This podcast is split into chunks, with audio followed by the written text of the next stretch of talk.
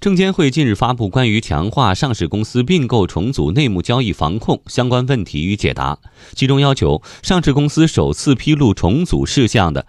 向证券交易所提交内幕信息知情人名单。详细情况，我们来听央广记者柴华的报道。监管问答指出，上市公司应当于首次披露重组事项时，向证券交易所提交内幕信息知情人名单。而这里的首次披露重组事项，是指首次披露筹划重组、披露重组预案或披露重组报告书，属早十点。上市公司首次披露重组事项后，股票交易异常波动的，证券交易所可以视情况要求上市公司更新内幕信息知情人名单。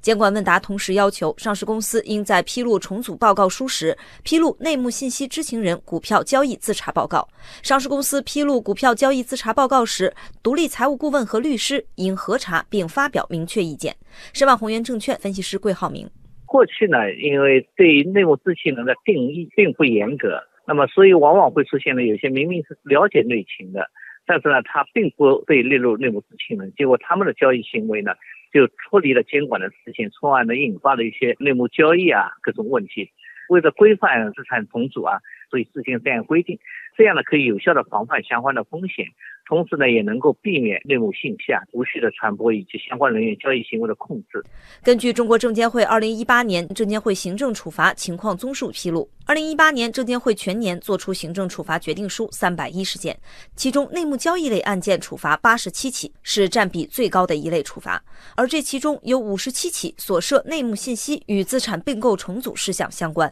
说明该领域依然是内幕交易的高发地带。桂浩明认为，新规的明确有利于今后在资产重组过程中对内幕交易行为进行打击。至于它如果起到相应效应，那么应该说还需要通过实践来检验。但不管怎么说，现在对内幕交易的监管的进一步的加强，对内幕信息知情人定义的明确呢，应该说会有利于控制内幕消息的一个蔓延，并且呢，对因利用内幕消息操控股市、从中牟利行为呢，会产生有效的遏制作用。